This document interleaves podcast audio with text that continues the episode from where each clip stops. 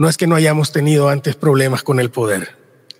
Ejercemos el periodismo desde una posición crítica con el poder y eso no suele ser bien recibido por quienes lo ejercen. Eso nos ha valido el mote de los incómodos.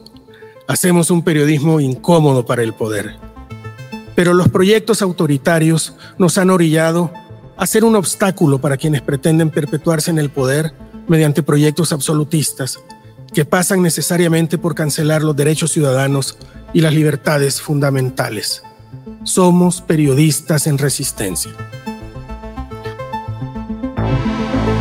Te damos la bienvenida a El Faro Audio. Ahora puedes escuchar nuestros reportajes en el momento que más te convenga.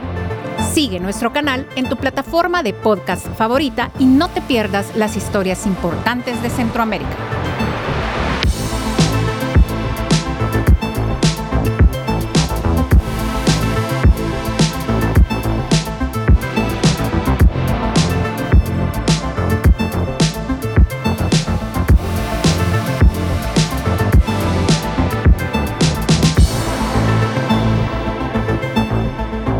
Hoy es 8 de noviembre 2023.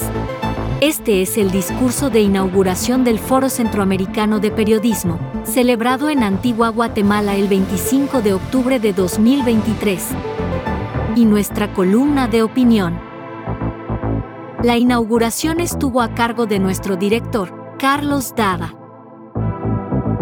Periodismo en Resistencia. Publicado en elfaro.net y también disponible en las redes sociales de Forocap. Este es un foro especial porque marca eh, los 25 años del Faro y porque lo hacemos también en un momento de ebullición histórico en Guatemala. Apenas hace unos días recibimos mensajes preguntándonos si tendríamos foro o no. Les comunicamos que creíamos que esta situación volvía aún más urgente continuar con este encuentro, como una manera también de mostrar nuestro apoyo a los y las colegas de Guatemala. No somos ajenos a lo que sucede en este país. De hecho, invitamos para esta inauguración al presidente electo Bernardo Arevalo, que debido a cambios en su agenda tuvo que cancelar a última hora su presencia, pero seguimos trabajando un espacio en este foro para abordar directamente la situación Guatemala atraviesa una crisis que nos atañe a todos, porque su desenlace tendrá repercusiones en todo el istmo centroamericano. En 1998, recién retornado de largos exilios, Jorge Simán y yo fundamos el Faro más como una declaración de intenciones que como un proyecto concreto. Queríamos crear algo nuevo, distinto al periodismo que se hacía en los medios tradicionales con el que no nos identificábamos. El Salvador venía saliendo de una guerra y apostaba a la construcción de un nuevo país. Pensamos que ese nuevo país, en democracia, necesitaba también un nuevo periodismo. Jorge y yo pusimos la primera piedra, pero la casa que tenemos hoy es resultado de una construcción colectiva. Pero los años de democracia están terminando en Centroamérica y en consecuencia la libertad de prensa se ve seriamente amenazada. El Faro se ha visto obligado a establecerse en Costa Rica y operamos hoy en un ambiente hostil para las voces críticas. No somos un caso único. Como bien apuntaba Jesús, este espacio sirvió también de marco y nos sentimos también orgullosos de ello para el nacimiento de la Red Centroamericana de Periodistas. Y esta mañana, aquí, en la, celebración de su primera reunión plenaria, escuchamos los reportes de la situación de la prensa en la región. Los costos por ejercer el periodismo han aumentado considerablemente. Hablo de cierre de información pública, de linchamientos en redes, de amenazas, de acoso, de exilios, de encarcelamiento. Cada día hay más periodistas que deciden abandonar este oficio por cansancio o por temor. En Honduras, en apenas dos años, 99 comunicadores han sido asesinados. Y desde la llegada de la presidenta Xiomara Castro al poder y de una nueva Corte Suprema, no hay aún ninguna sentencia condenatoria por estos crímenes, mientras se desbarata el sistema de protección a periodistas.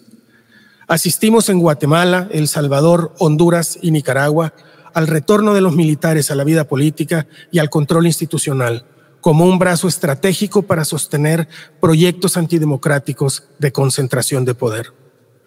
Incluso en Costa Rica, el faro de la democracia latinoamericana, el ejercicio periodístico ha sido criminalizado por el gobierno populista del presidente Rodrigo Chávez. Aquí, en Guatemala, es urgente seguir recordando que José Rubén Zamora continúa encarcelado, a pesar del reconocimiento judicial de que su proceso fue viciado. Hay más de una docena de periodistas guatemaltecos exiliados. Nicaragua es desde luego el paradigma de periodismo bajo dictadura, con cientos de periodistas ejerciendo valientemente el oficio desde el exilio, algunos ya ni siquiera con su nacionalidad respetada. En El Salvador, nuestro país de origen, las agresiones a la prensa se han multiplicado, mientras el presidente Nayib Bukele engrandece con gran efectividad su proyecto autoritario que está a un paso de convertirse formalmente en una dictadura. Hacer periodismo en Centroamérica se ha convertido en un acto de resistencia. Estamos aprendiendo a hacer periodismo bajo estas circunstancias e intentamos responder con más periodismo.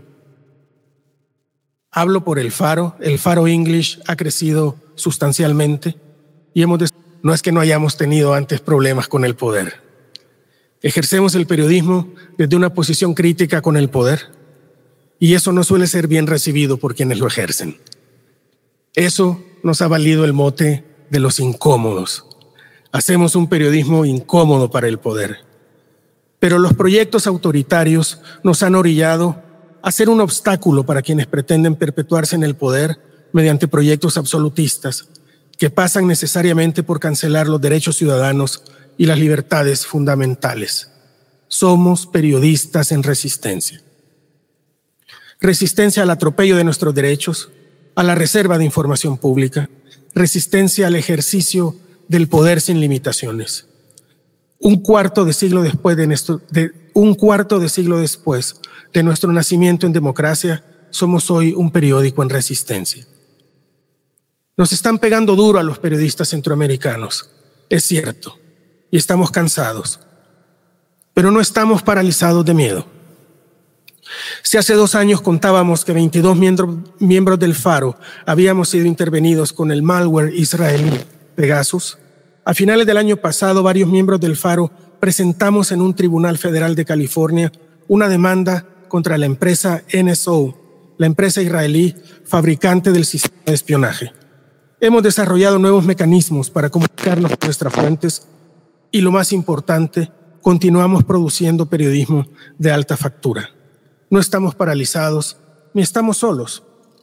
Ahora mismo en El Salvador nos sentimos más acompañados por valientes colegas de otros medios que nunca antes en nuestro camino.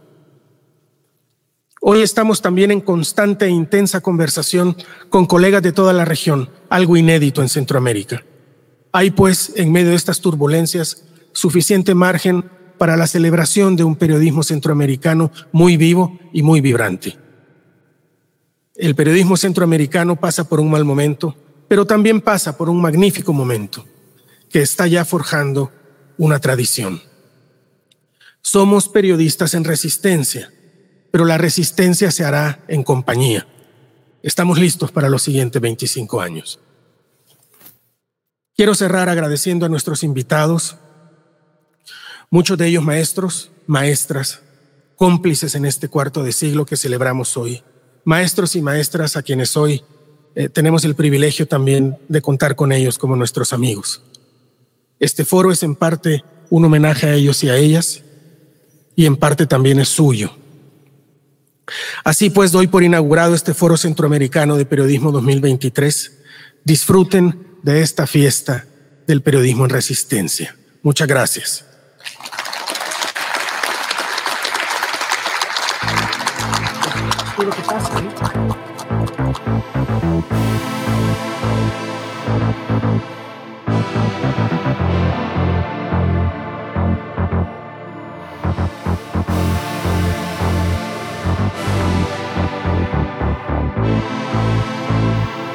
Periodismo en Resistencia por Carlos Dava. Fotografías por Víctor Peña. Producción y musicalización por Omnion.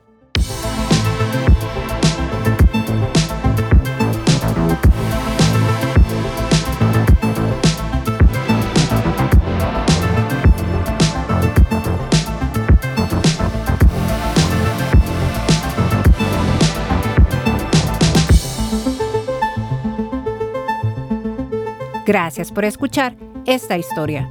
Si te parece valioso nuestro trabajo, apóyanos para seguir haciendo periodismo incómodo. Sé parte de nuestra comunidad de excavación ciudadana desde un dólar a la quincena. Ingresa a apoya.elfaro.net.